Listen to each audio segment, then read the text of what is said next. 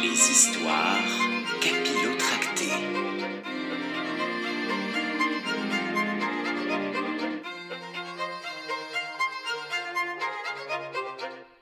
Tous les habitants de Ham gravirent la colline sous la conduite de leur propre recteur, et ils se présentèrent chez le fermier Gilles.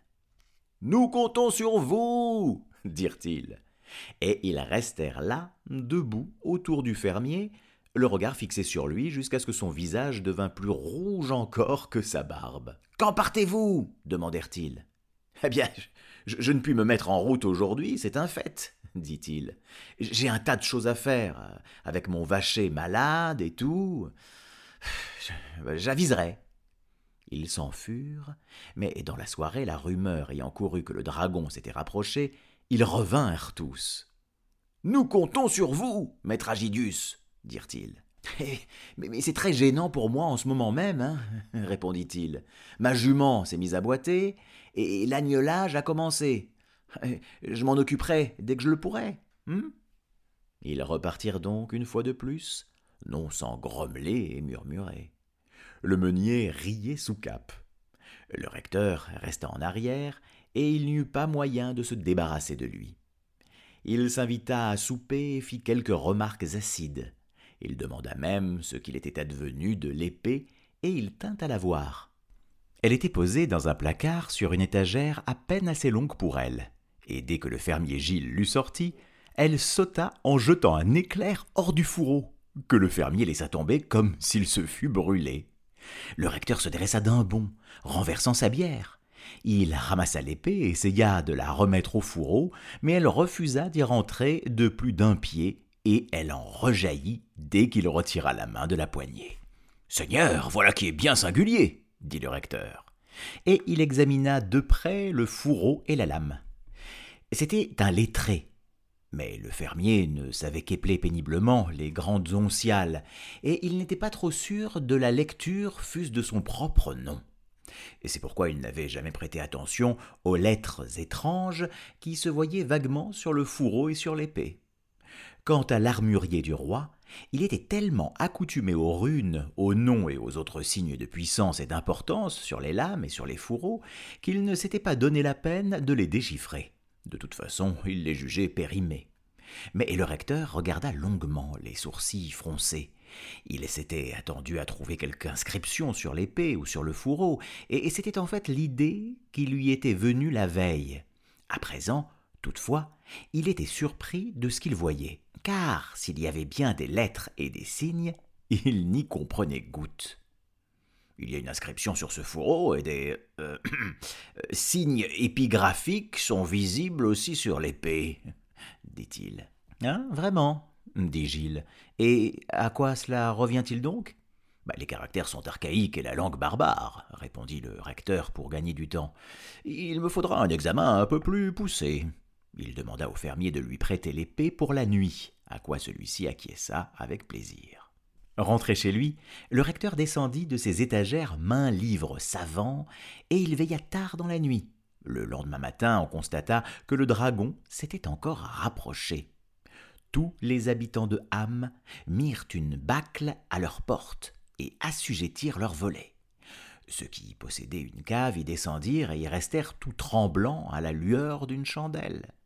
Mais le recteur se glissa dehors pour aller de porte en porte, et il dit à ceux qui voulaient bien écouter, par une fente ou un trou de serrure, ce qu'il avait découvert dans son étude.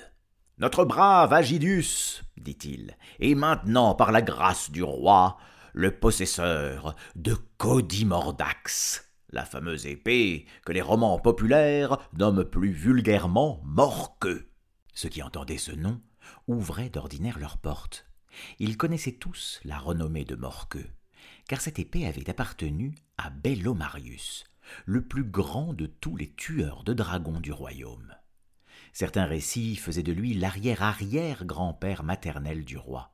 Les chansons et récits de ces hauts faits étaient nombreux, et si on les avait oubliés à la cour, on s'en souvenait toujours dans les villages. Cette épée, dit le recteur, refuse de rester au fourreau dès qu'un dragon se trouve à moins de cinq miles, et sans nul doute, entre les mains d'un brave, aucun dragon ne saurait lui résister. On commença alors à reprendre courage. Certains rouvrirent leurs volets et sortirent la tête. Le recteur finit par persuader quelques-uns de l'accompagner, mais seul le meunier y alla de bon cœur. Voir Gilles en réelle difficulté valait le risque. Ils montèrent au flanc de la colline, non sans jeter des regards inquiets au-delà de la rivière vers le nord. Il n'y avait aucun signe du dragon. Sans doute dormait-il. Il s'était fort bien nourri durant toute l'époque de Noël. Le recteur et le meunier frappèrent à la porte du fermier. Il n'y eut aucune réponse, et ils frappèrent alors à coups redoublés. Gilles finit par sortir. Il avait la figure très rouge. Lui aussi avait veillé tard, buvant une bonne dose de bière, et il avait recommencé aussitôt levé. Tous se pressèrent autour de lui, l'appelant Bon Agidius, brave Aénobarbe, grand Julius, inébranlable Agricola, orgueil de âme, héros du pays. Et ils parlèrent de Codimordax, morqueux, l'épée qui ne pouvait être remise au fourreau, mort aux victoires, gloire des francs tenanciers, colonne vertébrale du pays, et bienfait des concitoyens, au point de jeter le fermier dans une terrible confusion. Alors, alors, un seul à la fois, dit-il à la première occasion. Qu'est-ce que tout cela veut dire? C'est ma matinée la plus chargée, vous savez. Ils laissèrent donc le recteur exposer la situation. Le, meunier eut alors le plaisir de voir le fermier dans le pire pas qu'il pût souhaiter. Mais les choses ne tournèrent pas tout à fait comme il s'y attendait. Tout d'abord, Gilles avait bu une bonne dose de bière forte, ensuite il éprouva un curieux sentiment de fierté et d'encouragement en apprenant que son épée était l'authentique Morque. Enfant, il avait beaucoup aimé les contes au sujet de Bellomarius, et avant d'avoir appris le bon sens, il avait parfois souhaité posséder une épée merveilleuse et héroïque à lui. La pensée l'envahit alors de prendre Morqueux et d'aller à la chasse au dragon. Mais il avait été accoutumé toute sa vie à marchander, et il fit un ultime effort pour remettre l'événement. Quoi dit-il. Moi aller chasser les dragons Avec mes vieilles jambières et mon vieux gilet? Les combats contre les dragons exigent quelque armure, hein, d'après tout ce que j'ai entendu dire. Il n'y a pas la moindre armure dans cette maison. Pour ça, c'est un fait, dit-il. C'était un peu gênant, tous s'en convinrent. Mais on envoya quérir le forgeron. Celui-ci hocha la tête. C'était un homme assez lourd et sombre, vulgairement appelé Sam le Radieux, bien que son nom véritable fût Fabricius Cunctator. Il ne sifflait jamais en travaillant, à moins que quelque désastre, tel la gelée en mai, ne se fût produit après qu'il l'eût prédit. Comme il en prédisait quotidiennement de toutes sortes, il en arrivait peu qu'il n'eût annoncé, et il pouvait ainsi s'en attribuer le mérite. C'était son principal plaisir. Il était donc peu porté à faire quelque chose pour les éviter. Il hocha de nouveau la tête. Bah, je ne peux pas fabriquer une armure à partir de rien, dit-il. Et ce n'est pas mon rayon. Vous feriez mieux de faire faire un bouclier de bois au menuisier. Mais cela ne servira pas à grand-chose. C'est un dragon chaud. Les visages s'allongèrent. Mais le meunier n'était pas homme à se laisser aisément détourner du plan qu'il avait formé d'envoyer Gilles contre le dragon, s'il voulait y aller, ou de crever la bulle de sa renommée locale si l'autre refusait, en fin de compte. Bah pourquoi pas une armure de maille dit-il. Ce serait déjà quelque chose, et ça n'a pas besoin d'être fignolé. Ce serait pour le travail et non pour en faire étalage à la cour. Et votre vieux pourpoint de cuir, ami Agidius, il y a à la forge un grand tas de maillons et d'anneaux. Je suppose que maître Fabricius ne sait lui-même ce qui peut bien traîner là. Vous ne savez pas de quoi vous parlez, dit le forgeron, reprenant en bonne humeur. Si c'est une véritable armure de maille que vous voulez dire, il n'y a rien à faire. Il faut l'habileté des mains, chaque petit anneau s'adaptant à quatre autres, etc. Même si j'en étais capable, il me faudrait des semaines de travail. Et nous serons tous dans la tombe d'ici là, dit-il, ou du moins dans le ventre du dragon. Ils se tordirent tous les mains dans leur consternation. Et le forgeron commença à sourire. Mais ils étaient à présent tellement alarmés qu'ils ne voulaient pas renoncer au plan du meunier, et ils se tournèrent vers lui pour prendre conseil. Ah bien, dit-il, j'ai entendu dire que dans l'ancien temps, ceux qui ne pouvaient acheter de brillants aubert des pays du Sud cousaient des anneaux d'acier sur une chemise de cuir, et ils se contentaient de cela. Voyons ce qu'on peut faire dans cet ordre d'idées, non Alors, si? Gilles dut donc sortir son vieux pourpoint, et le forgeron fut réexpédié à sa forge. Là, on fourgonna dans tous les coins, et on retourna l'amas de vieux métaux comme il n'avait pas été fait depuis bien des années. Au fin fond, on trouva tout un tas de petits anneaux tombés de quelques côtes oubliées, du genre dont avait parlé le meunier.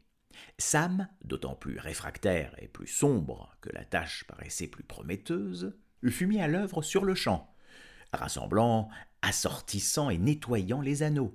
Et quand il se plut à le faire observer, la récolte fut nettement insuffisante pour quelqu'un d'aussi large de dos et de poitrine que maître Agidius, on lui fit fractionner de vieilles chaînes et marteler les maillons en anneaux aussi fins que les pouvait façonner son art.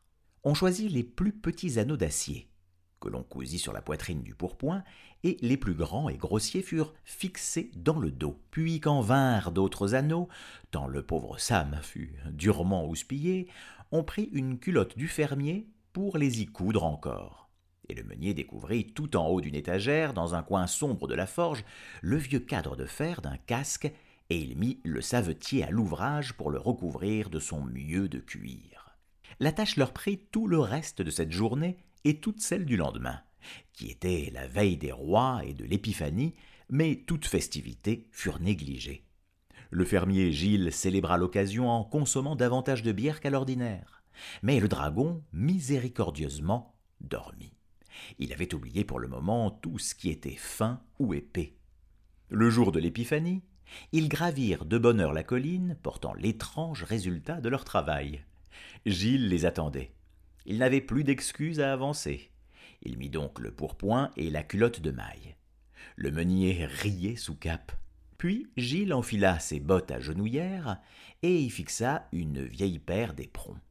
Il coiffa aussi le casque recouvert de cuir. Mais au dernier moment, il enfonça par-dessus un vieux chapeau de feutre et par-dessus la côte de maille, il jeta sa grande cape grise. Bah, pourquoi cela, maître? demandèrent-ils. Eh bien, répondit Gilles, si votre idée de la chasse est d'y aller en tintinabulant comme le carillon de Canterbury, ce n'est pas la mienne. Il ne me paraît pas très raisonnable de faire savoir trop tôt à un dragon qu'on arrive le long de la route. Et un casque est un casque.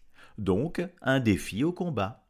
Que le dragon ne voit que mon vieux chapeau au-dessus de la haie, et peut-être pourrais-je arriver un peu plus près avant que les difficultés ne commencent. On avait cousu les anneaux de façon à les faire chevaucher, chacun pendant librement sur celui d'en dessous, et pour tintinabuler, certes, il tintinabulait.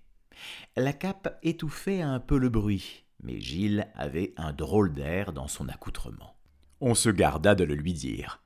On le ceignit non sans difficulté de la ceinture à laquelle on suspendit le fourreau.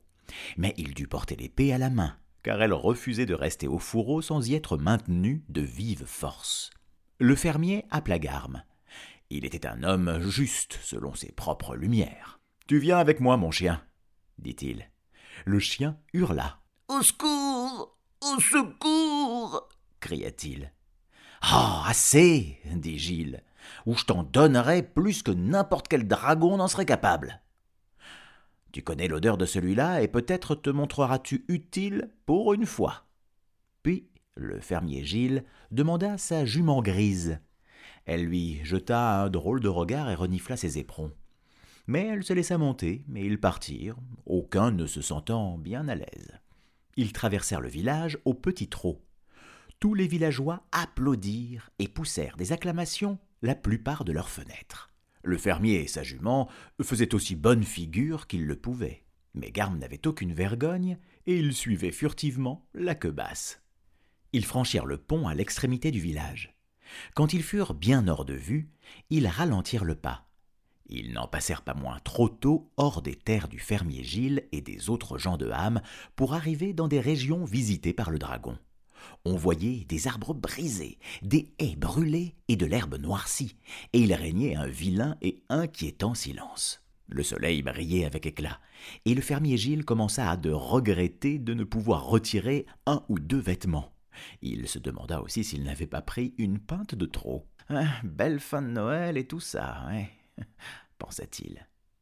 Et j'aurai de la chance si ce n'est pas ma fin à moi également. Il s'épongea le visage avec un grand mouchoir, vert, pas rouge, car les chiffons rouges rendent les dragons furieux, c'est bien connu.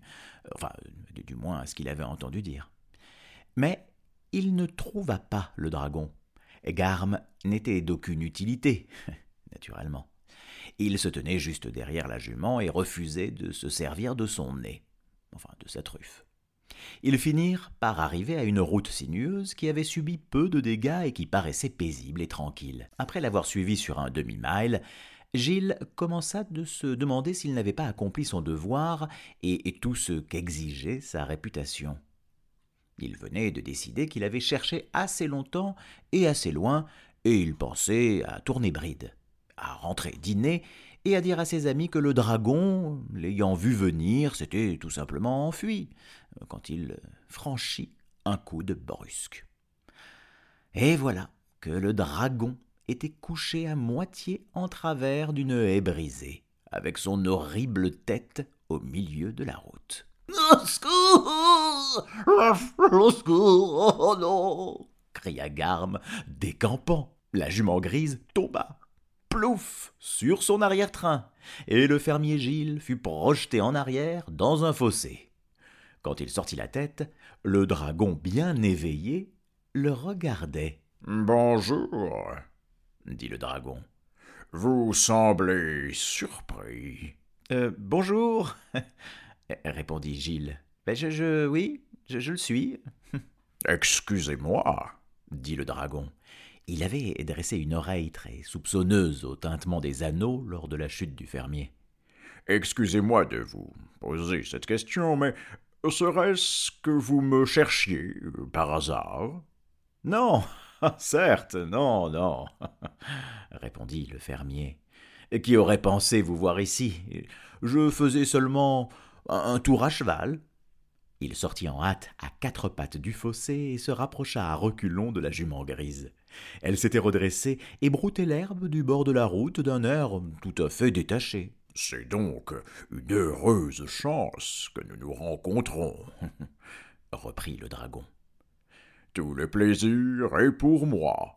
Ce sont là vos habits de fête, je suppose. Une nouvelle mode, peut-être hmm?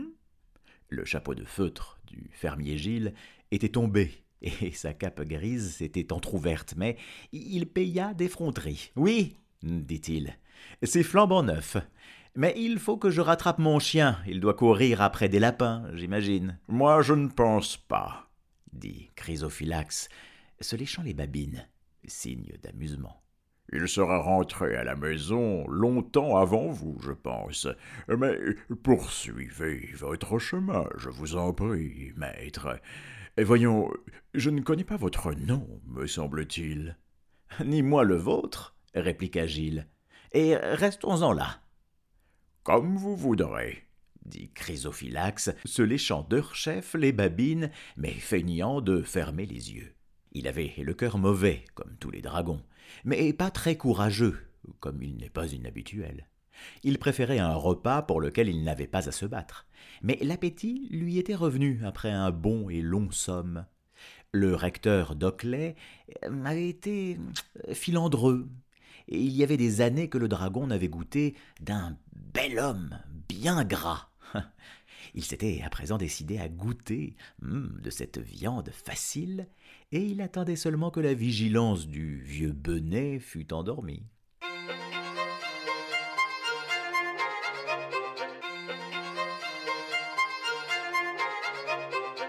Les histoires.